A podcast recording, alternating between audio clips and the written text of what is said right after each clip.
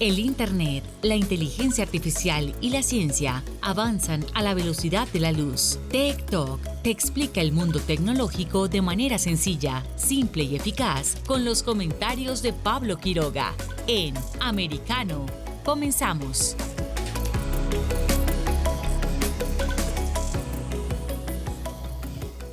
¿Qué tal? ¿Cómo están todos? Bienvenidos una vez más a nuestro programa TikTok aquí por Americano. Soy Pablo Quiroga, tenemos una hora 60 minutos o 3600 segundos. Es así, ¿no? ¿Sí? Sí. Para conversar temas eh, de actualidad vinculados a Internet, en redes sociales, tecnología y ciencia. Nosotros somos los que estamos viendo qué se está hablando en Internet y redes sociales y se lo contamos a ustedes eh, si es que están en el colegio, en el trabajo, manejando, donde sea, porque nos pueden escuchar desde cualquier parte del mundo. Y si ustedes están dentro de Estados Unidos, pues no, muy fácil, nos pueden escuchar a través de la radio digital, en Sirius XM, canal 153. También estamos en nuestra página web, americanomedia.com. También estamos en nuestra aplicación, ya sea si tienen un celular, un smartphone, ya sea iPhone o Android no hay excusa, bajen ya nuestra aplicación.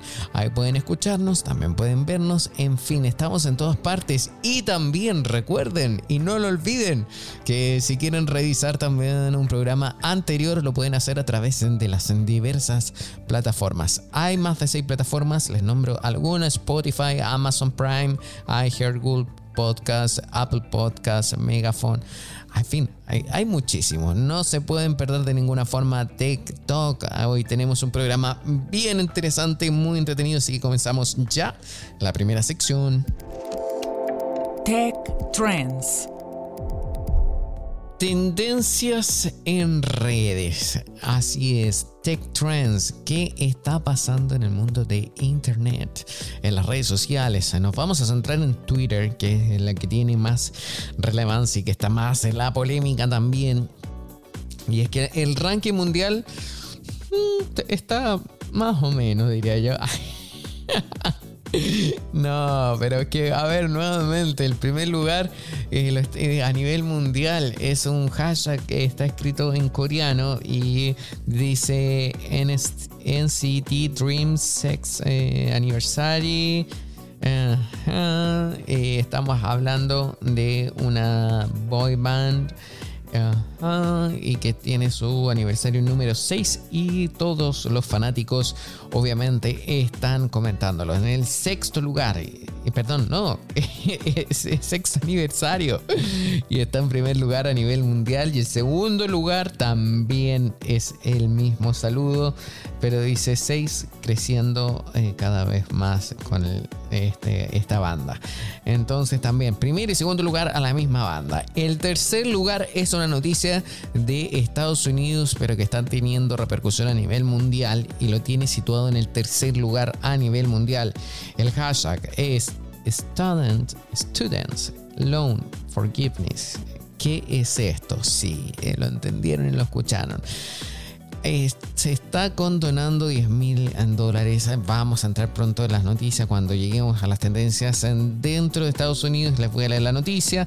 Cuarto lugar, sigo hablando de NCT, esta banda en su sexto aniversario.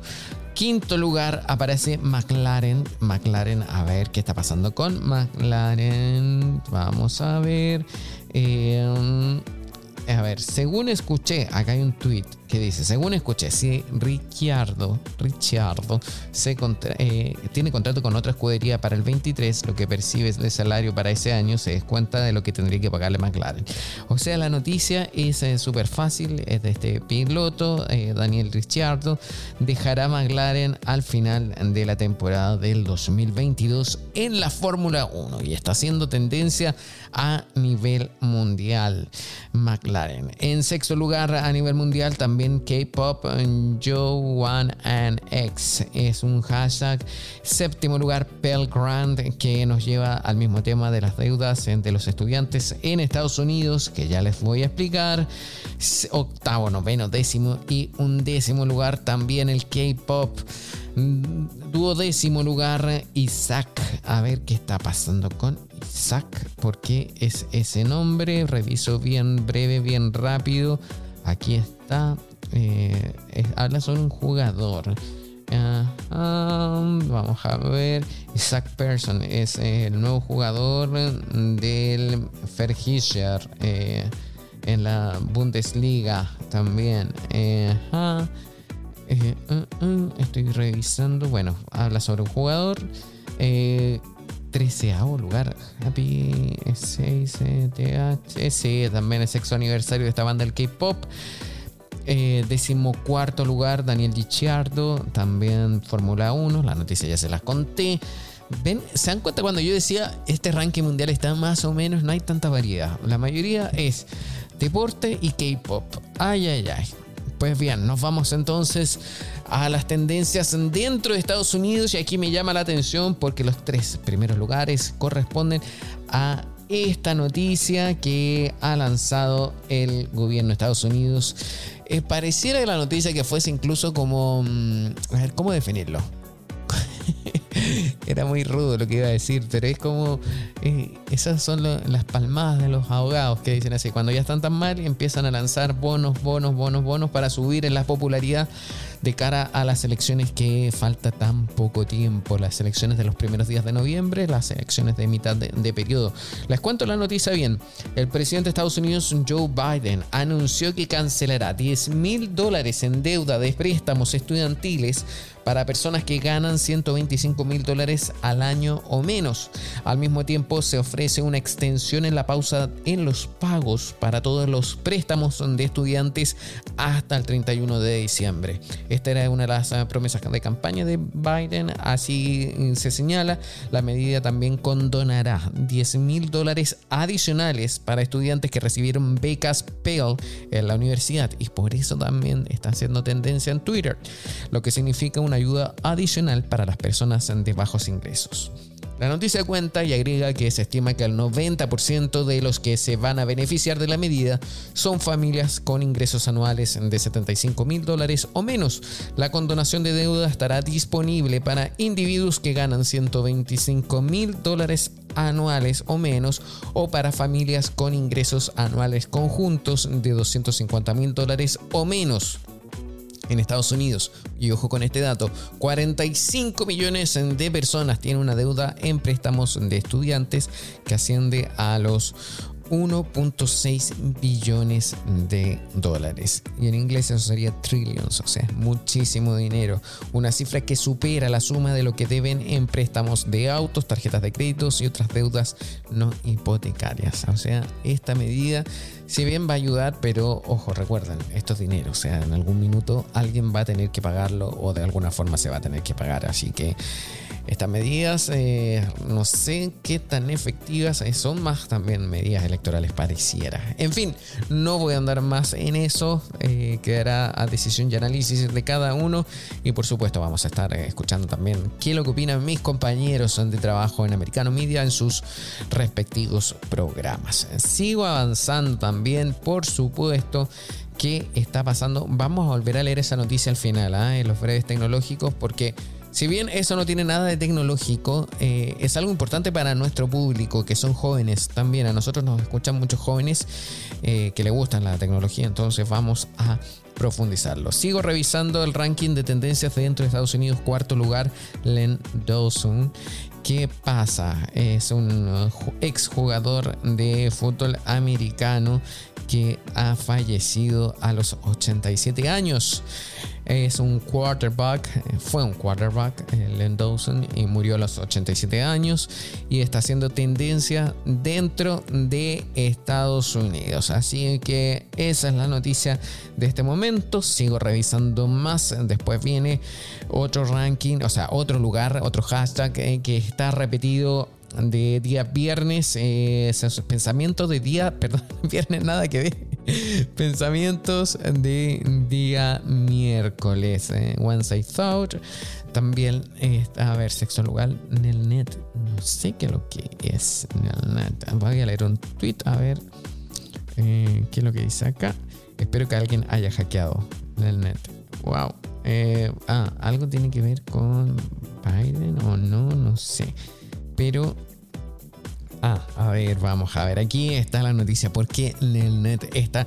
Esta es una búsqueda en tiempo real. Lo estamos haciendo ahora mismo. Por eso estamos revisando. Porque a veces son hashtags eh, que suben de un momento a otro y comienzan a hacer tendencia rápidamente dentro de Internet. Y por eso a veces nos demoramos un poquito. Pero ya tenemos la noticia acá. Y dice: Nelnet, otros sitios web de préstamos estudiantiles que luchan después de que Biden cancele alguna deuda, dicen los a ver, los administradores de préstamos federales están experimentando grandes desaceleraciones en sus sitios web después de que el presidente Joe Biden anunciara el miércoles la cancelación de la deuda de préstamos estudiantiles para millones de estadounidenses de ingresos bajos y medios. Por eso NetNet está siendo ahora una tendencia dentro de Estados Unidos. Octavo lugar, Mamba Day. Ayer también lo pasábamos, lo repasamos porque se celebraba y se conmemoraba un nuevo cumpleaños de Kobe Bryant, que falleció trágicamente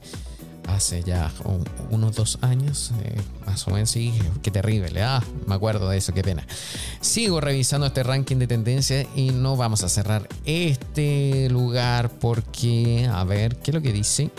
Eh, eh, mm, a ver, el hashtag es con, en relación a Biden. FJ Biden. Eh, no sé que hay muchos memes acá, así que eh, vayan a verlo ahora mismo. Eh, hashtag dice Biden destroys America. Yes, we saved us from the Fantastic FJ Biden, Fantastic Joe Biden. By the way, dice acá, uh, hay, muchas críticas también a Biden. Estoy leyendo acá. Eh, también eh, estoy viendo que hay otro hashtag que se está subiendo. Oh, wow, ahora mismo el PGA Tour. Esto es golf. Eh, a ver cuál es la noticia.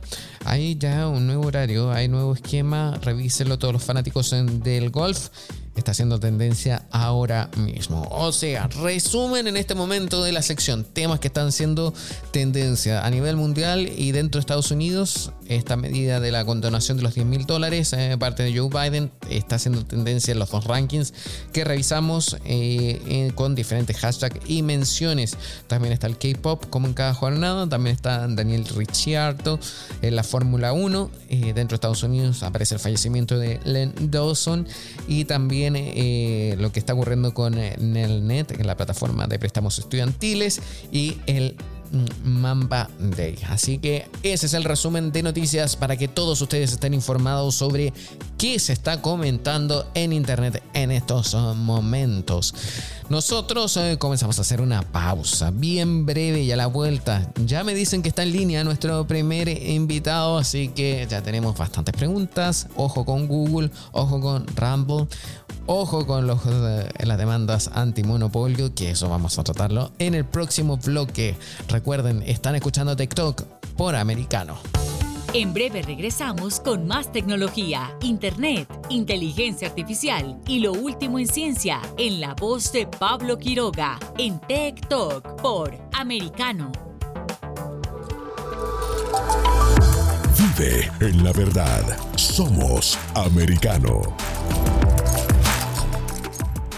I'm Mike Lindell, and due to your incredible support, the original My Slippers are almost completely sold out. As a special thank you, I am launching my brand new all season slippers, slides, and sandals for as low as $29.98.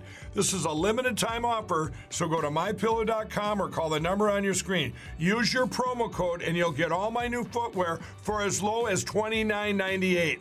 My all season slippers are made with my exclusive four layer design that you won't find in any other slipper. They're finished with a breathable fabric so you can wear them all year round.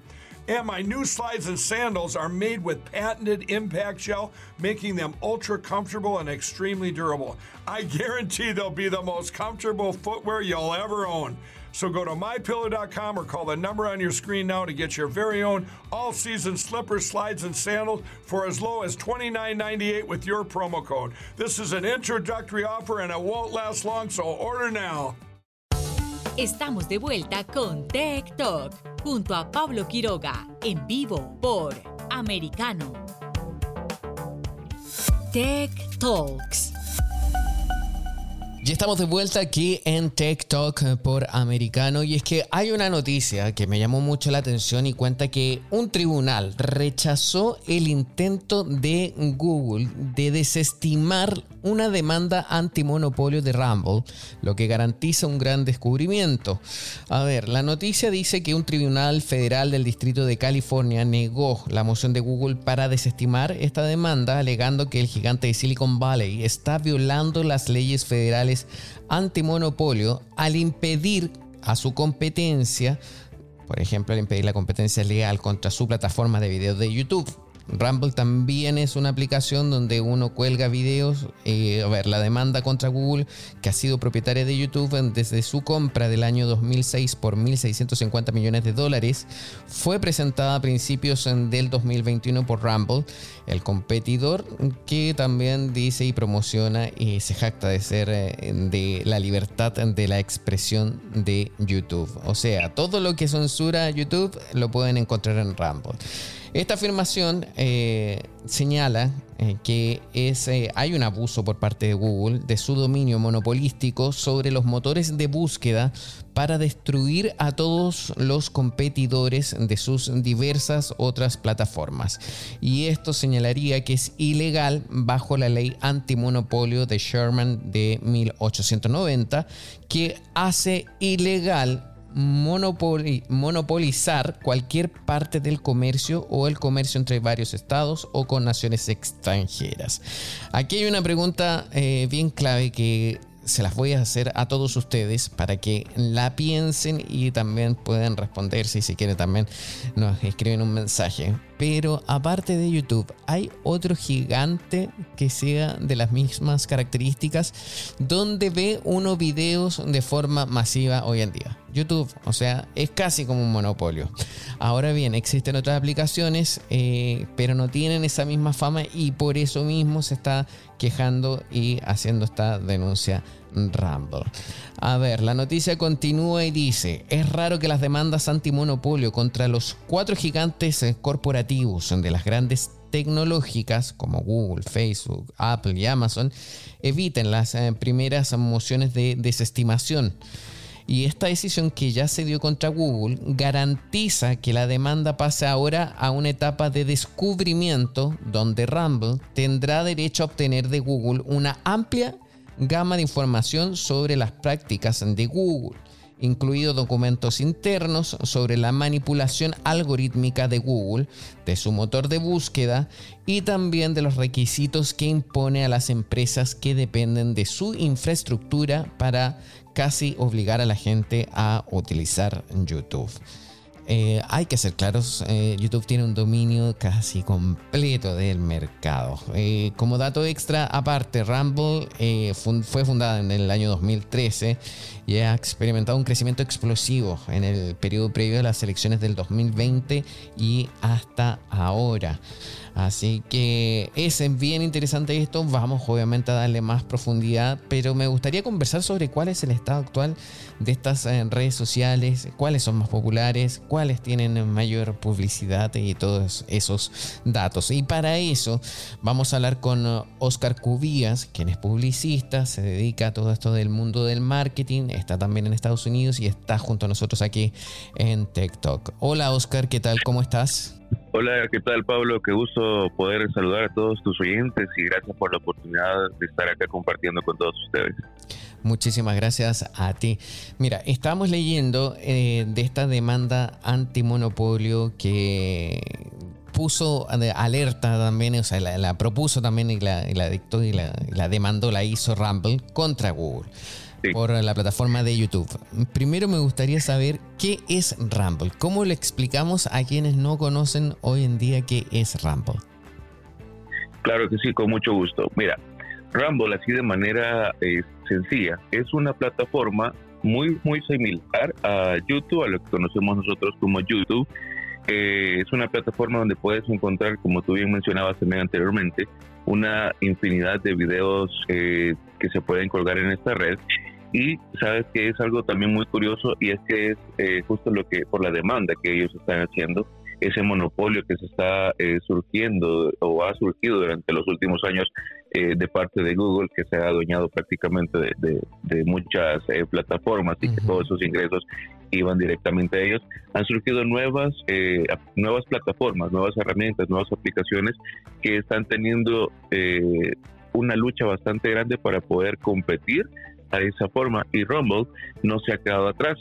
Te cuento eh, que tiene una, una eh, cantidad de usuarios bastante, bastante grandes, que son 44 millones mensualmente. Son 44 millones de usuarios mensualmente que tiene Rumble y pues es una plataforma en la cual podemos encontrar, eh, justo como tú también mencionabas anteriormente, lo que YouTube puede sancionar, que puede evitar que nosotros podamos ver eh, en Rumble nosotros lo podemos eh, apreciar. Y no es de que no tenga un control acerca de lo que se está publicando, acerca de los videos que se están eh, reproduciendo en esta plataforma, sino que son menos rigurosos. Sabemos también de que hay otras plataformas, hay otras aplicaciones, otras redes sociales, por ejemplo, como Facebook, de que de repente también está teniendo casi que semanalmente cambios y que cada vez se vuelven más estrictos en lo que uno eh, quiere estar publicando en estas redes. Sí, eso también es, cierto. Entonces, a ver, eh, bajo tu experiencia y conocimiento en el tema del eh, marketing, de la publicidad, YouTube tendría alguna, sería un, un, órgano que estaría comiéndose todas las otras plataformas también de video streaming, estaría monopolizando el sector o no, o no es tan así.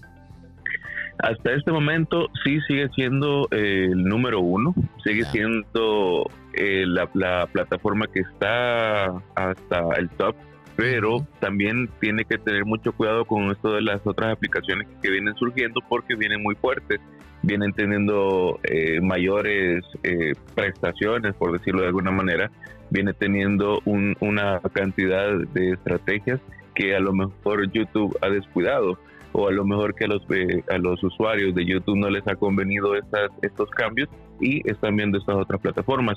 Eh, Rumble es una plataforma eh, canadiense que se ha dado desde hace ya ocho años aproximadamente, se, se, fundó el 30 de octubre del 2013 y pues es una plataforma donde usted puede ver absolutamente todo lo que lo que todo y más a lo mejor de lo que usted puede ver en, YouTube. Entonces sí tendrían que tener tendrían que tener una, una, un cuidado muy especial también por no, para no descuidar eh, esta posición que de repente pues se le puede quitar. Sí, es que también YouTube en el último tiempo ha estado innovando desde el año pasado, por ejemplo, también sacaron estos eh, videos cortos, los shorts, que se parecen mucho a las stories de Instagram o a TikTok. Y a TikTok, Exacto. Y existen también, eh, ¿qué otras plataformas podría la gente ver videos? está Rumble, también tengo que tengo entendido que está Odyssey, que esa no, no es de Estados Unidos, sí, pero sí también es eh, conocida dentro de todos los eh, streamers. Eh, ¿Cuál más podría estar dentro de este grupo donde uno pueda ver video por streaming? Es correcto. Bueno, hasta este, en este momento la plataforma o la, o la aplicación donde más se está reproduciendo videos es, como bien sabemos, TikTok, que no es una no es una aplicación de este lado del mundo, sino que es una aplicación asiática, pero eh, es la número uno. Pues son muchas cosas las que están interviniendo para que esta aplicación eh, siga siendo también una de las preferidas actualmente, no solamente por personas eh, populares como artistas o dueños de negocios, sino que también para todas las personas en general, y es el hecho de la facilidad de ganar seguidores dentro de esta plataforma que se vuelve más, más fácil, ya sea por el algoritmo, que también hace algunos días, cabe mencionar, que se había puesto una, una demanda ante, ante esta ah, aplicación y el gobierno de un país europeo pues había también dado a conocer el algoritmo de esta aplicación. De, esta forma, pues. ¿Cuál de todas las aplicaciones, perdón? ¿La de TikTok? De, TikTok. De TikTok. Exacto y de esta forma está como teniendo, eh, poniendo en descubierto cuál es la facilidad de que TikTok esté ganando tantos seguidores, a diferencia o con comparación de otras aplicaciones que se vuelve más difícil. En algunos años atrás, Instagram era la más eh, popular de, esta forma, de que se podía ganar más seguidores, pero justamente por los cambios que se han venido realizando eh, en el transcurso del tiempo, pues esa ha pasado a segundo término. Y en este momento, en la que más fácil se puede ganar seguidores es en TikTok. Sí, y, es clave también este monopolio que estaría concentrando Google, porque por ejemplo, aquí hay un ejemplo muy claro que lo señala el CEO de Rumble, que dice, y, en la cual también eh, donde basa su denuncia y señala que Google ha redirigido hasta 9.300 millones de visitantes a YouTube en lugar de Rumble. O sea, ¿Qué pasa acá? ¿Cómo se explica esto? Eh, la mayoría de nosotros utilizamos siempre o prácticamente todo el día Google y cuando queremos buscar un video eh, lo colocamos en el buscador lo que estamos, eh, lo que necesitamos y ahí obviamente nos aparece todos los videos de YouTube y no, no, nos aparece casi nada de Rumble. Entonces más por ahí también va el tema. Eh, ¿Habrá algún futuro donde eh, Google o también YouTube eh, pierdan el liderazgo o crees que al final va a ser siempre la torta por parte de Google? Fíjate que eso también tiene que, ver con esto de las de las actualizaciones que se van generando, de la innovación que se va a ir generando también, porque así como en este momento estamos hablando de YouTube y estamos hablando de Rumble, no sabemos si mañana puede salir otra aplicación que va a ser más fuerte que estas dos eh, que están en cuestión en este momento. Y eh, pues eso hay muchos ejemplos a lo largo de la historia de, de, otras eh, marcas que no son no tienen que ver con, con las redes sociales o con, con lo digital que han tenido que actualizarse o si no simplemente han desaparecido del mapa de los negocios simplemente por eso porque evitaron seguir evolucionando. Entonces hasta este momento sí, Google sí, es, un monopolio que está siendo muy fuerte porque no importa si vas a, YouTube, a Google o cualquier otra plataforma de parte de ellos, siempre se va a manejar o te van a, direccionar a sus mismas plataformas. Entonces, de esa forma hace que, que todo se vaya quedando, o gran parte del pastel, como tú mencionas, que se vaya quedando dentro del bolsillo de ellos.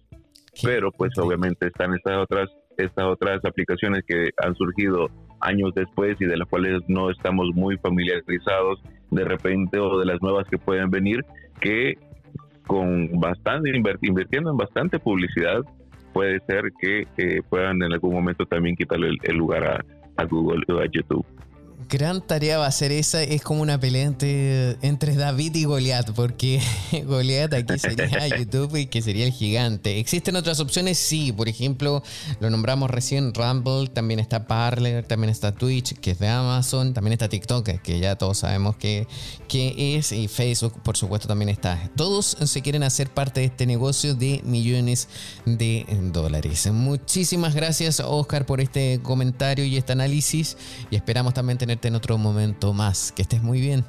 Con todo gusto, Pablo. Saludos a todos y gracias por la invitación. Muchas gracias. Nosotros seguimos avanzando y nos vamos a una pausa bien breve y a la vuelta seguimos con más. Esto es TikTok aquí por Americano. En breve regresamos con más tecnología, internet, inteligencia artificial y lo último en ciencia en la voz de Pablo Quiroga en TikTok por Americano En la verdad. Somos americano. Iberoamérica hoy está disponible para ti cuando quieras. Accede a toda nuestra programación a través de nuestra aplicación móvil americano. Descárgala desde Apple Store o Google Play y mantente informado con nosotros.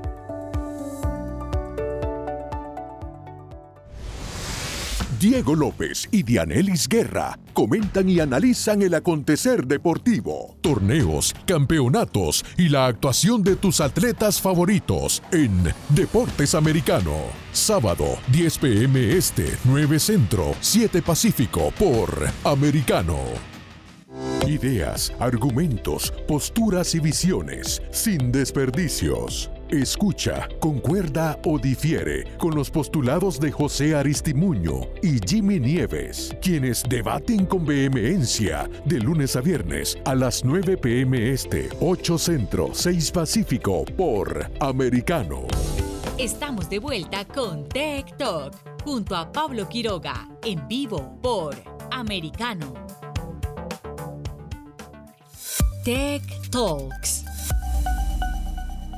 Seguimos de vuelta aquí en TikTok eh, por Americano y es que hay que tener en cuenta lo que está pasando hoy en día con las redes sociales. Hace muy poco estábamos eh, conversando sobre YouTube y este monopolio y qué está pasando también con Rumble, pero hace también casi nada de tiempo, incluso yo diría que hace muy poquitos días salió una investigación bien interesante y nuevamente Twitter está en la polémica. ¿Qué año está teniendo esta red social que era o quizás sigue siendo popular, no sé. Pero miren, les cuento la noticia porque esto fue una investigación con documentos que recibió The Washington Post y que fueron rápidamente replicados eh, por distintos medios de comunicación debido a la magnitud y la importancia que esto tiene.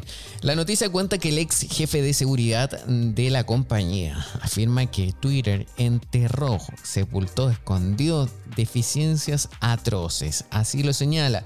Eso para muchos una denuncia que llamó la atención porque el ex jefe de seguridad de Twitter, llamado Satko o Much Satko, alega que la compañía engañó a los reguladores sobre la seguridad y el spam.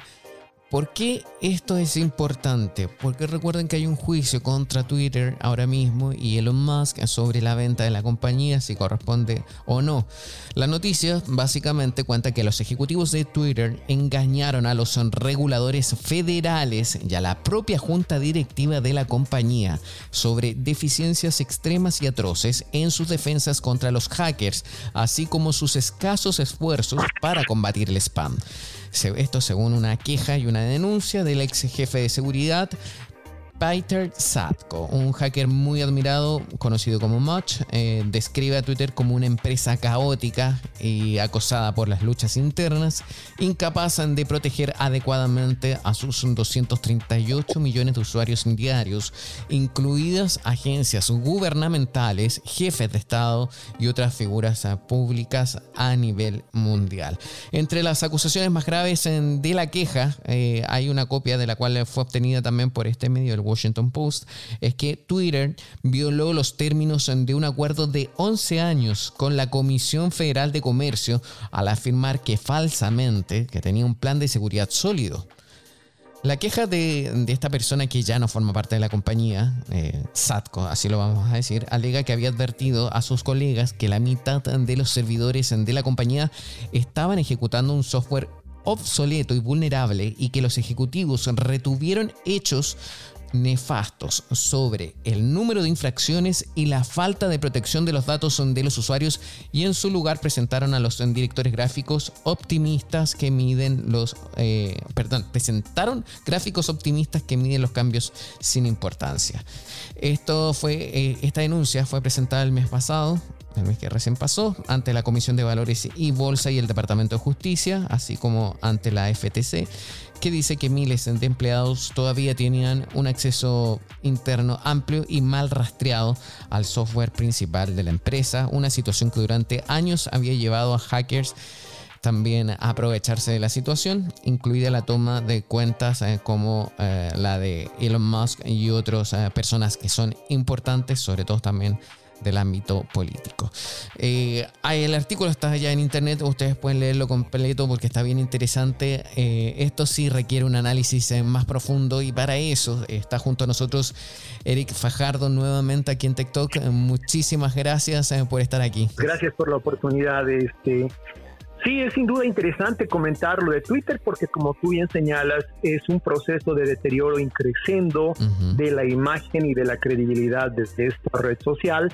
A partir de un dato que no es menor y es eh, la intención de cancelación de dicha, la, la, intención de compra por parte de Elon Musk de la red social, que obviamente eh, Musk argumentó eh, no estaba siendo leal con las cifras, no estaba siendo leal con la información eh, accionaria y sobre todo no estaba siendo leal con eh, los activos que posee como compañía, como red social, en lo que en este caso se refiere al número de usuarios eh, y al número de, por supuesto, bots o, fantasmas que, pueblan eh, Twitter.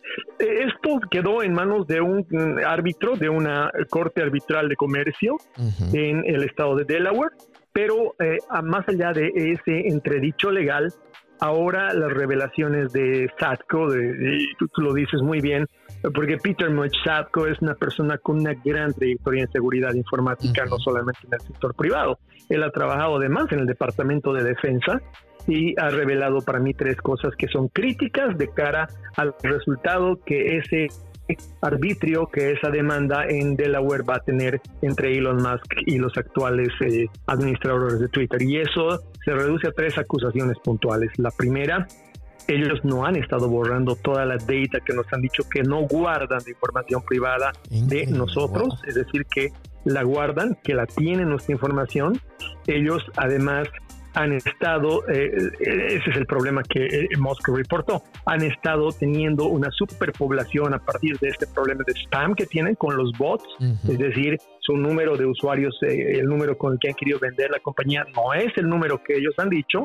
Y lo tercero y lo más crítico es que hay agentes foráneos en su payroll, es decir, en su lista de empleados tienen agentes foráneos, inteligencia foránea, lo cual convierte en este momento a, Twitter realmente en una institución muy poco fiable, en todo aquello que había argumentado eh, Elon Musk al momento de solicitar la cancelación de la intención de compra, una eh, solicitud que le hizo independientemente del costo que va a ser de por sí enorme, que le iba a costar a él activar la cláusula de rescisión, pero que creo que a la luz de lo que nos ha revelado entre ayer y hoy día Peter Sadko, se justifica plenamente y pone en el juicio público a esta compañía porque ya hay preocupaciones que van más allá del interés comercial de un posible comprador.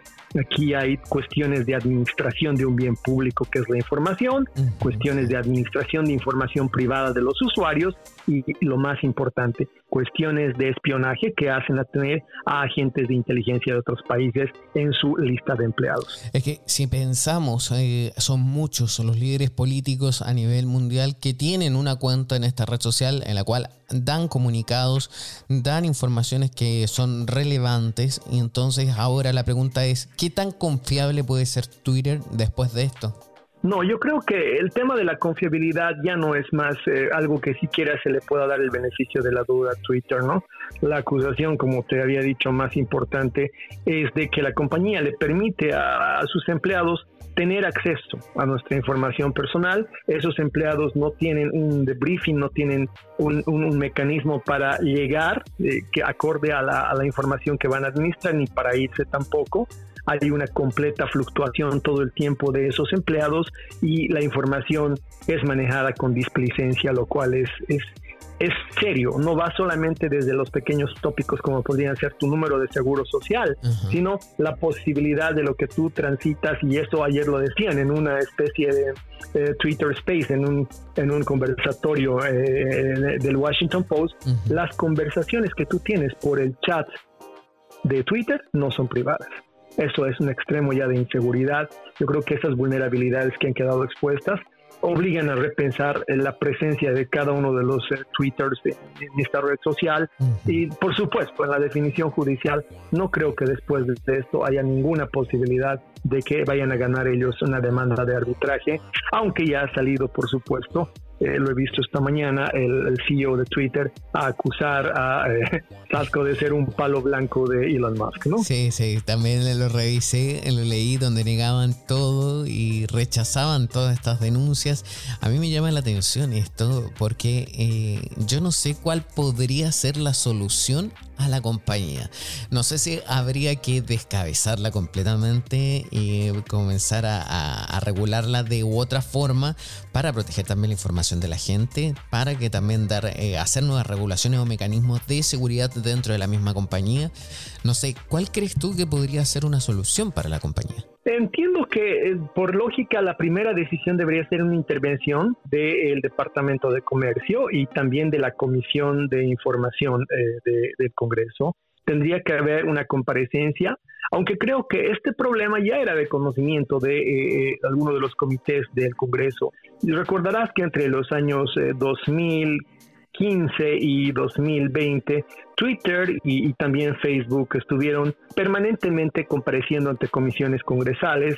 Eh, obviamente estas denuncias no son nuevas, lo que pasa es que no habían tenido el sustento de, por supuesto, un, un soplón que de adentro y además a un nivel jerárquico la compañía podía corroborar las denuncias. Siento que de muchas maneras, pero esta es una opinión muy personal, por supuesto, habiéndose identificado este tipo de vulnerabilidades y falencias, eh, habiéndose, y, esto es grave porque no, no hace solamente a falencias técnicas dentro de eh, la, la, matrix de, de, una red social, sino esto hace a lo que yo llamaría negligencia administrativa.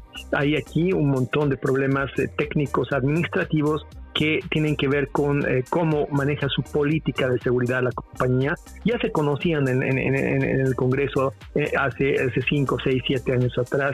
Se dejaron pasar. ¿Por qué? Probablemente porque Twitter tuvo una eh, política bastante abierta y bastante solícita a lo que el Partido Demócrata solicitaba, a lo que el actual gobierno demandaba. De ahí es que hay una demanda hoy de los estados de Luisiana y Missouri contra Joe Biden y las redes sociales por colusión para censurar información sobre la pandemia y sobre las elecciones. No es un tema menor, hay dos prosecutores de Estado que están detrás de eh, no solamente el presidente Biden y sus funcionarios de alto nivel, sino también de los grandes zares de las redes sociales, entre ellos uno que eh, yo creo que desertó, eh, intuyendo un poco lo que iba a suceder con Twitter y fue Jack Dorsey. Sí, eso también es cierto. Y has tocado un punto importante nuevamente, ese sobre el rol o la función que podría tener acá el gobierno. Eric, momento, necesito hacer un alto bien breve, pero por favor siga junto a nosotros, que a la vuelta volvemos con más. En breve regresamos con más tecnología, internet, inteligencia artificial y lo último en ciencia en la voz de Pablo Quiroga en Tech Talk por Americano. Vive en la verdad. Somos Americano. I'm Mike Lindell, and due to your incredible support, the original My Slippers are almost completely sold out. As a special thank you, I am launching my brand new all season slippers, slides, and sandals for as low as $29.98. This is a limited time offer, so go to mypillow.com or call the number on your screen. Use your promo code, and you'll get all my new footwear for as low as $29.98. My all season slippers are made with my exclusive four layer design that you won't find in any other slipper. They're finished with a breathable fabric so you can wear them all year round. And my new slides and sandals are made with patented impact gel, making them ultra comfortable and extremely durable. I guarantee they'll be the most comfortable footwear you'll ever own. So go to mypillow.com or call the number on your screen now to get your very own all season slippers, slides, and sandals for as low as $29.98 with your promo code. This is an introductory offer and it won't last long, so order now. Estamos de vuelta con Tech Talk junto a Pablo Quiroga en vivo por Americano. Tech Talks.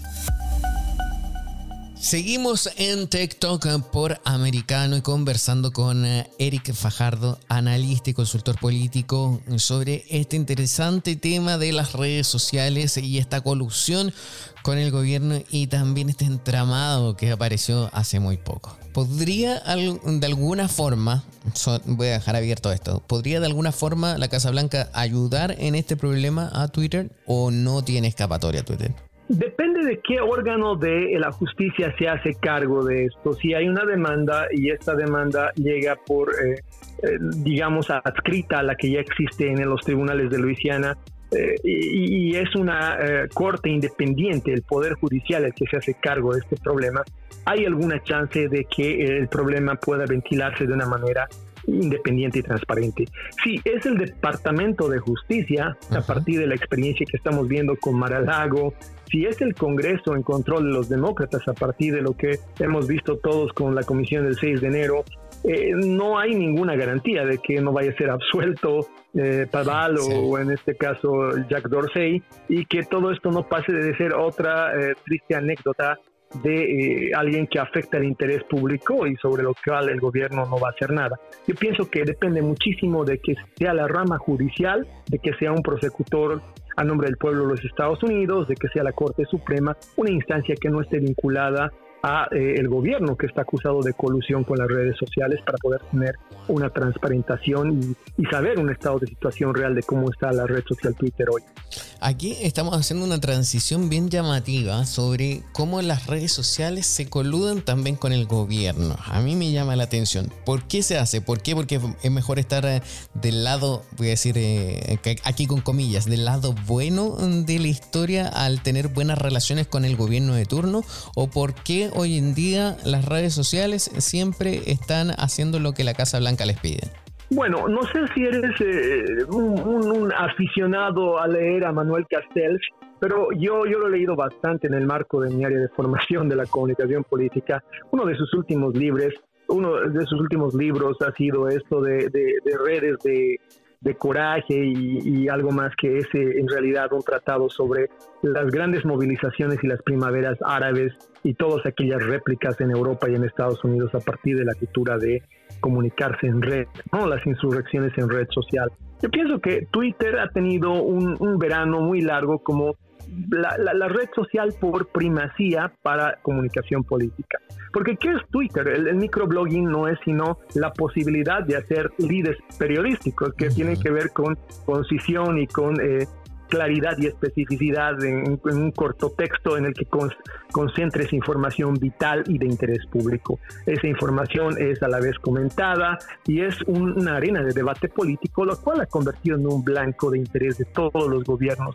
Ahora, eh, el gobierno demócrata, o más bien la mayoría demócrata en el Congreso durante la, gestión de Donald Trump, ya intuyó el potencial, ya intuyó que eh, las redes sociales estaban demasiado libres, actuaban con demasiada independencia y la regulación del Estado no llegaba en muchos ámbitos, lo cual por supuesto generaba conversaciones vigorosas en términos de expresión ciudadana, críticas durísimas donde durante la gestión Obama te acordarás a el tema de eh, Julian Assange y, los Wikileaks, eh, un, vuelco ciudadano contra el, G7, el G14, contra eh, las grandes economías, un vuelco enorme contra Wall Street, es decir, las redes sociales se habían convertido en una especie de espacio donde se ideologizaba y se concentraba la ciudadanía para protestar contra la política, la banca, eh, contra eh, la economía. Y eso obviamente empezó a preocuparle al establishment y empezaron desde 2006, yo recuerdo, 2016 fue más fuerte, a convocar cada vez más a las redes sociales. Redes sociales como Twitter, que está demostrado ahora a partir de la denuncia de eh, su técnico informático Sarko, no tienen claridad en, en, la administración, no tienen protocolos fuertes de seguridad, no tienen disciplina administrativa, eran fácil víctima para la presión de comités que obviamente han logrado que estas redes sociales cedan a sus demandas políticas. Yo creo que esa es la explicación más simple para pensar por qué Twitter puede verse, y el término no es nuestro, no es mío ni tuyo, sino de la Corte eh, del, del, Oeste de Luisiana, haberse coludido con el gobierno de Joe Biden para generar una política de censura.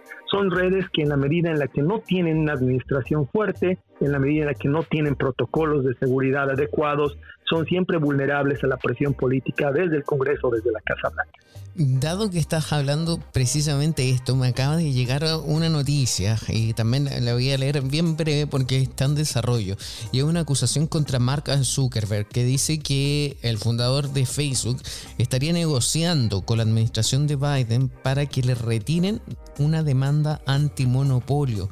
Y es que la noticia también aquí, incluso aquí estamos viendo que tanto Twitter como Facebook que son la misma cosa en este sentido, porque eh, la noticia cuenta que el consejero delegado de Meta, Mark Zuckerberg, se comprometió con la administración Biden a no adquirir a título individual la firma de realidad virtual RB Within, a cambio de que la retiren de una demanda eh, que aparecía como acusado. Y eso es eso en un comunicado. La Comisión Federal de Comercio reveló el acuerdo con Zuckerberg por el que se promete, se compromete a no comprar Within ni su aplicación de ejercicio físico supernatural. O sea, aquí vemos también cómo las grandes tecnológicas eh, dicen, ok, no vamos a hacer monopolio, pero quiero esta otra casa a cambio. Es posible, o sea, hay una negociación abierta aquí con eh, los principales líderes del gobierno. O sea, a mí me llama la atención. ¿Se puede en algún momento parar esto? ¿Qué habría que hacer? ¿Crear nuevas leyes que dijesen, no, no puede haber una relación o un vínculo entre el gobierno que esté de turno y también las grandes tecnológicas? ¿O es eso imposible hoy en día?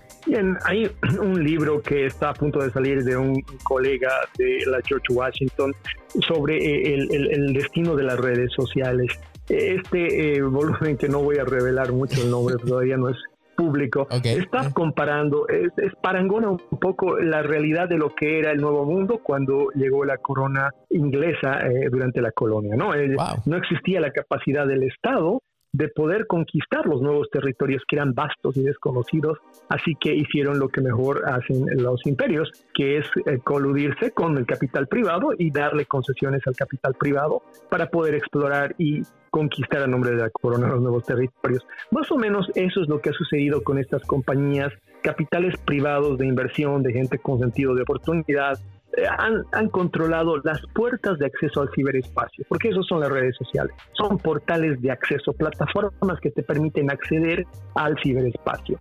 Un momento después el Estado se hace presente y como Estado reclama la soberanía sobre esos espacios, pero obviamente en el interín, en el tránsito o en la transición, estas eh, administraciones privadas han ejercido, como seguramente la West Indian Trade Corporation en la época de la colonia, la ley a su propio capricho, en ausencia de un Estado que todavía no estaba presente en los nuevos territorios conquistados, eran estas compañías las que podían hacer y deshacer a su gusto.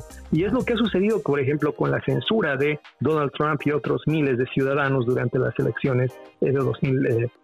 Eh, eh, es el hecho de que eh, se han adjudicado la posibilidad de poder cancelar derechos fundamentales protegidos por la primera enmienda, por lo cual hoy día están siendo demandados a título de que sus políticas de privacidad o sus políticas de compañía, Twitter, Facebook, pesan más que los derechos constitucionales de los ciudadanos a poder expresarse libremente y a opinar si quieren sobre la pandemia, sobre las máscaras o finalmente sobre si fueron o no transparentes las elecciones presidenciales. Esas decisiones van a ser dentro de poco, no solamente Twitter, Facebook también, llevadas a la Suprema Corte. Yo estoy convencido desde el día uno que le cerraron la cuenta al presidente electo de los Estados Unidos que eso iba a terminar en una demanda de inconstitucionalidad, en una demanda de violación de derechos fundamentales, que ahora estoy más seguro que nunca va a caer en algún momento en competencia de la Corte Suprema de los Estados Unidos.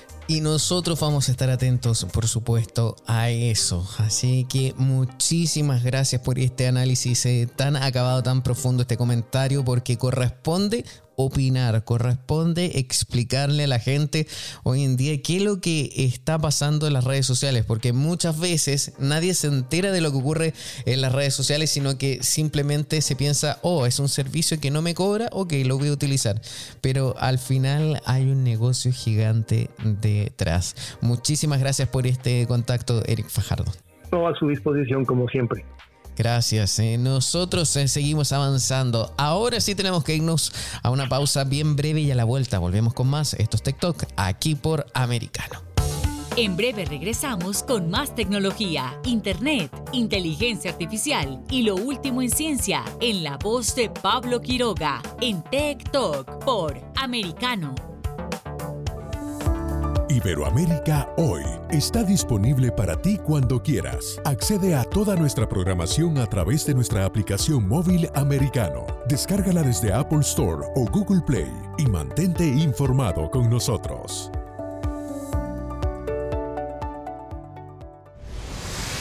Diego López y Dianelis Guerra comentan y analizan el acontecer deportivo, torneos, campeonatos y la actuación de tus atletas favoritos en Deportes Americano.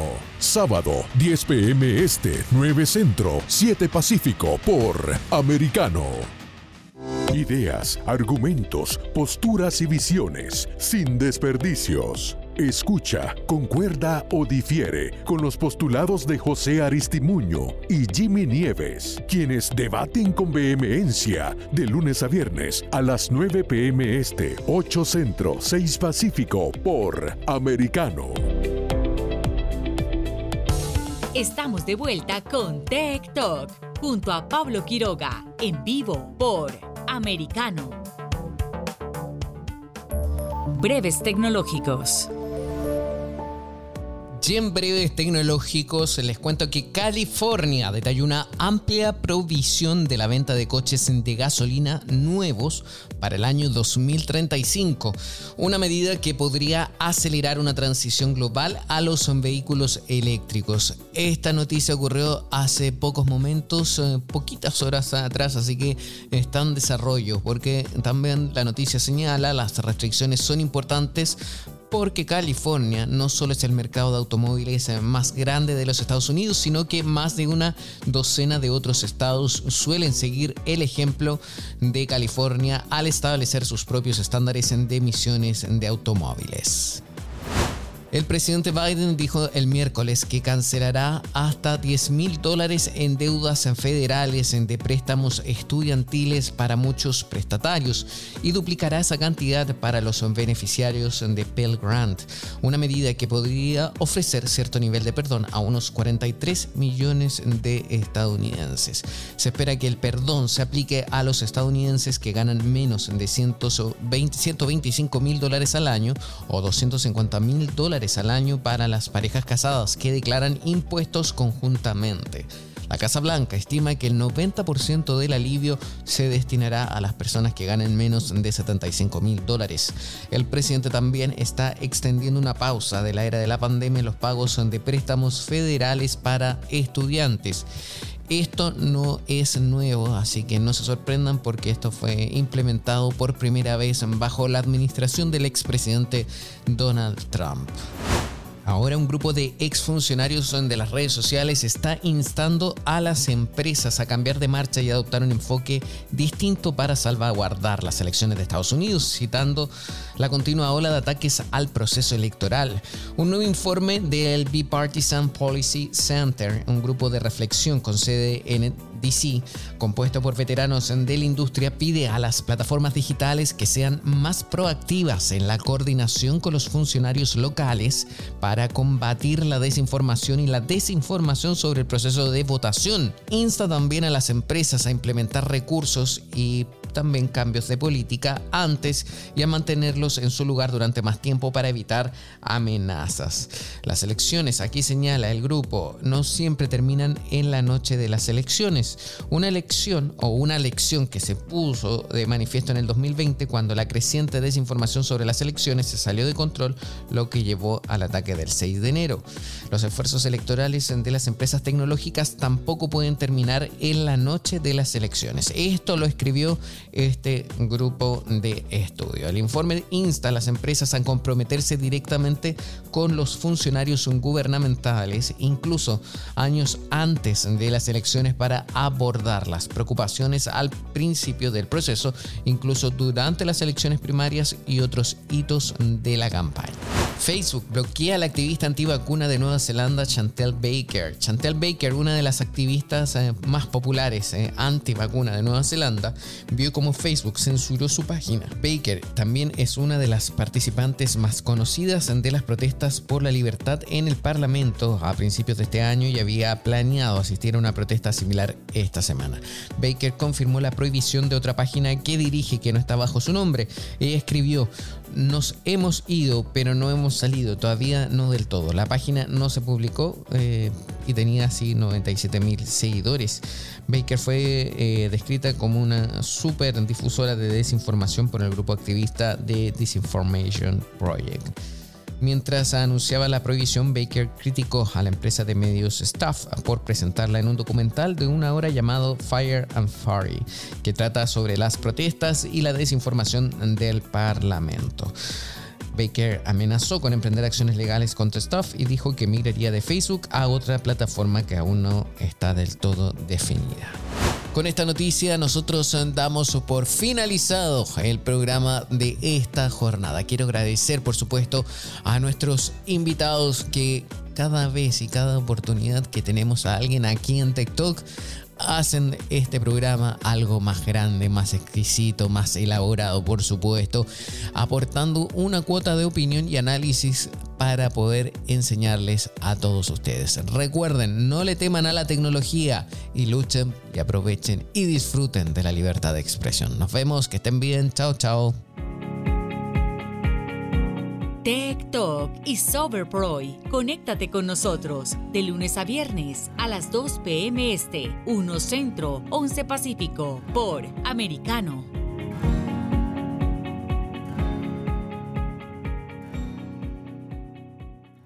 This podcast is a part of the C Suite Radio Network. For more top business podcasts, visit c-suiteradio.com.